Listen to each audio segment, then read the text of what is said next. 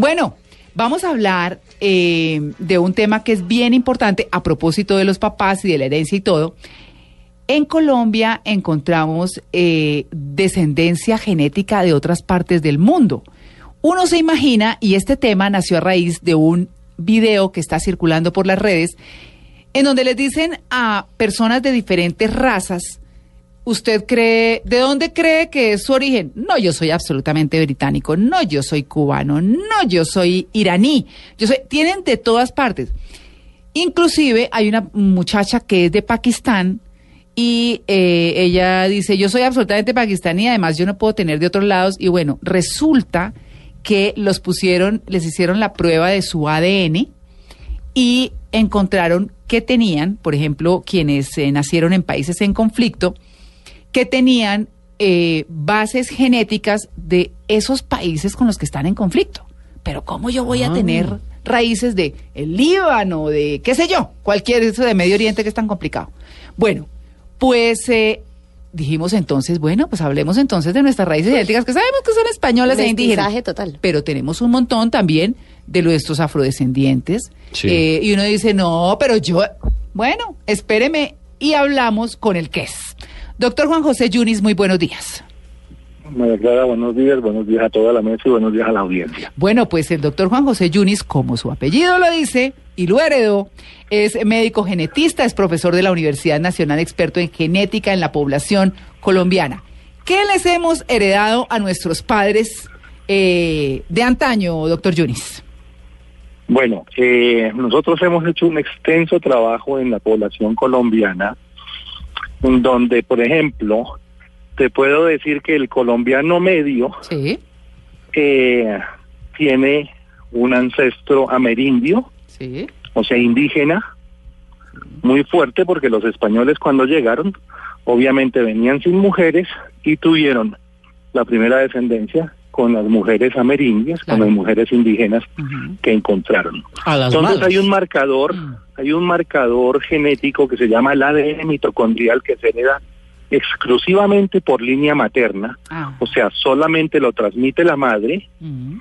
y te puedo decir que el 90 al 95% de la población colombiana tiene marcador de ADN mitocondrial amerindio. Ah, ¿ve? Ve, así claro. Uno, y yo uno que piensa, doctor Yunis, que eso está que como desaparecido. Sí, pero los genes eh, se van transmitiendo generación tras generación independientemente de donde se encuentre uno geográficamente. Ah. El video que tú mencionabas, Ujú. eh, pues tiene un error conceptual al hablar de que yo tengo tanto de británico o tengo tanto de español o tengo tanto, porque los genes llegaron a las distribuciones geográficas Mm. antes de que se establecieran los países. Ah, claro. Claro. Entonces, por ejemplo, los genes del Oriente Medio son iguales o son muy similares en palestinos, en judíos, en Mm. libaneses, en sirios, Mm. en am, kuwaitíes, en iraquíes, etcétera. Sí. No, los genes se han distribuido en todo el planeta a través de las migraciones de las poblaciones. Y hoy en día que sí que debe Entonces- haber un, debe haber o sea, un des... puro ya no queda Sí. nada. No. Puro, hay algunas poblaciones que han mantenido muy poca mezcla, que se han mezclado muy poco y esas poblaciones entonces eh, tienen una ancestría eh, muy fuerte, realmente de lo que fueron los, los la población original que la que la originó. Pero en otras poblaciones la mezcla es muy grande. Para el caso de la población colombiana hay otro marcador que es son marcadores que se heredan en el cromosoma Y y estos que se heredan en el cromosoma Y se heredan única y exclusivamente por línea paterna. Entonces, en el estudio que hicimos en la población colombiana, dependiendo de la región, porque ahí sí viene un poquito Mm. eh, el grupo étnico, Mm. entonces en la población que nosotros llamamos caucásica, que realmente es una población mestiza, es una mezcla entre el blanco español y la población amerindia, Mm. el marcador de cromosoma Y predominante es, es español o es europeo, eh, pero con el componente fuerte eh, allí en, en España, eh, donde se encuentra pues la ancestría original, Mm. eh, pero también uno puede ver ancestrías eh, de cromosoma Y de, regiones como lo que es hoy Alemania, de lo que es hoy Italia, de lo que hoy es Francia, pues porque uno ve, te voy a poner un ejemplo, en ah, el Cesar, en Valledupar, mm. hubo una migración francesa fuerte, de allí están todos los apellidos Dangón, Lacutir, etcétera. Como en Santander los alemanes. Como en Santander los alemanes de Lenguerque, sí. Eh, con esa obra clásica de la literatura colombiana de la otra raya del tigre. Sí, señor. Tengo Entonces, sí.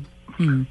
todos tenemos una mezcla genética eh, eh, que se ha ido acumulando por la mezcla a través de las generaciones, mm. porque uno tiene la mitad de los genes de los padres, un cuarto de cada uno de los ah, abuelos, un octavo de los bisabuelos, etcétera, de tal manera que tú puedes encontrar en un individuo que de pronto se ufane de ser blanco, puedes encontrar la ancestría eh, afrodescendiente o ancestría Precisamente eso yo le quería preguntar, doctor Yunis, porque físicamente o en, la, en el fenotipo, en la apariencia externa, se ven algunos rubios, se ven ojos claros, se ven bronceados, se ven mestizos, se ve todo eso. Y eso es evidente, esa mezcla pues en la parte física, pero ¿cómo afecta en el carácter, en el temple, en la forma de ser a las personas toda esta mezcla genética? Y pues más que uno dice pues el colombiano promedio o el colombiano no sé qué, pero como somos esa mezcla de tanto realmente, ¿cómo afecta? Pues mira, el, el carácter, la personalidad, claro, hay una base genética eh, que tiene una influencia fuerte, pero también la influencia cultural es allí muy importante y la influencia social es también allí muy muy importante de tal manera de que eh, tú puedes encontrar en la población personas que tengan eh, una personalidad que tenga una tendencia más callada, más retraída, etcétera, eh, porque en parte está allí sus genes, pero si eso también en el medio social en el que se desarrolla, eh, eso puede afianzar esos rasgos de la personalidad. Eh, uno puede tener rasgos o marcadores genéticos que muestren, por ejemplo, que un individuo pueda ser, como dice uno por ahí, acelerado, de los que les gusta el bungee jumping, la velocidad, porque hay marcadores que a genéticos que determinan que una persona pueda tener bipolaridad.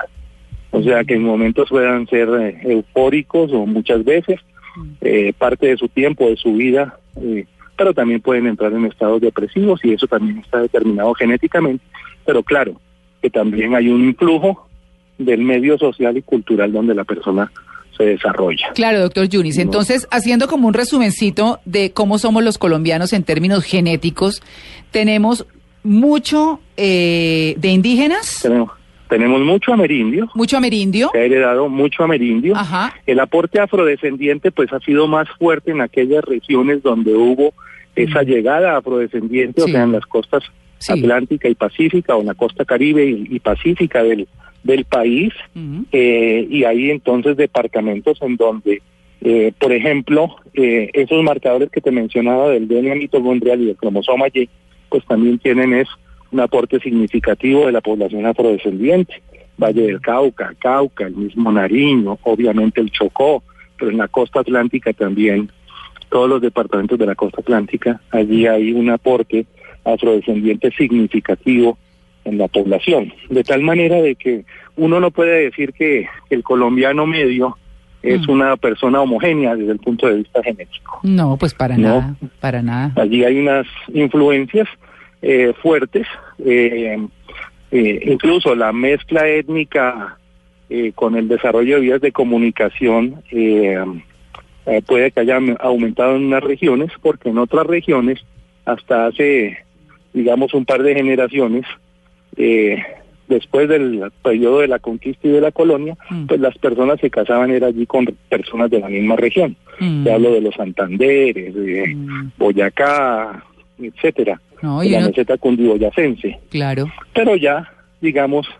eh, es más frecuente debido a, lo, a la comunicación, al transporte, a la movilidad de las personas, que tú encuentres genes de los de las diferentes regiones de Colombia en todo el país. Claro.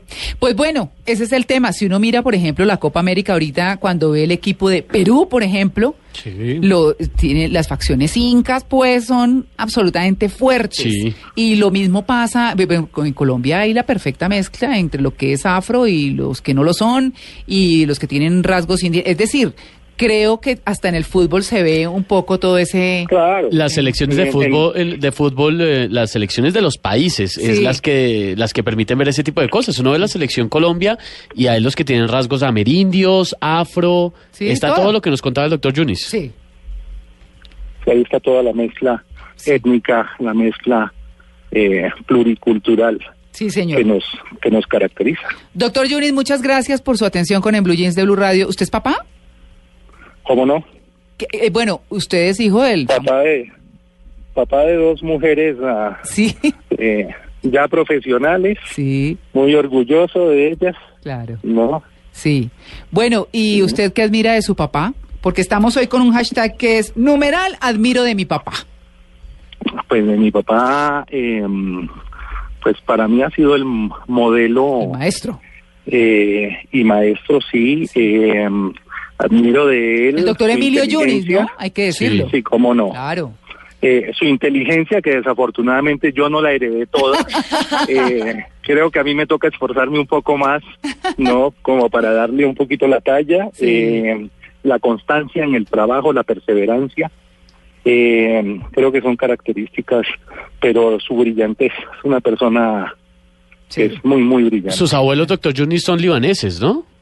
Mis abuelos paternos son libaneses, mm. mis abuelos eh, maternos, allí hay una mezcla entre, digamos, el antioqueño, sí, mi madre es antioqueña, entonces allí hay un, un componente pues de ancestría también española, eh, pero también hay algo por allí de Alemania metido, entonces eh, como digo yo, cuando miran mi genoma, entonces allí la cosa se complica un poco porque no, para definir esa ancestría es un poquito más complicado. Claro que sí.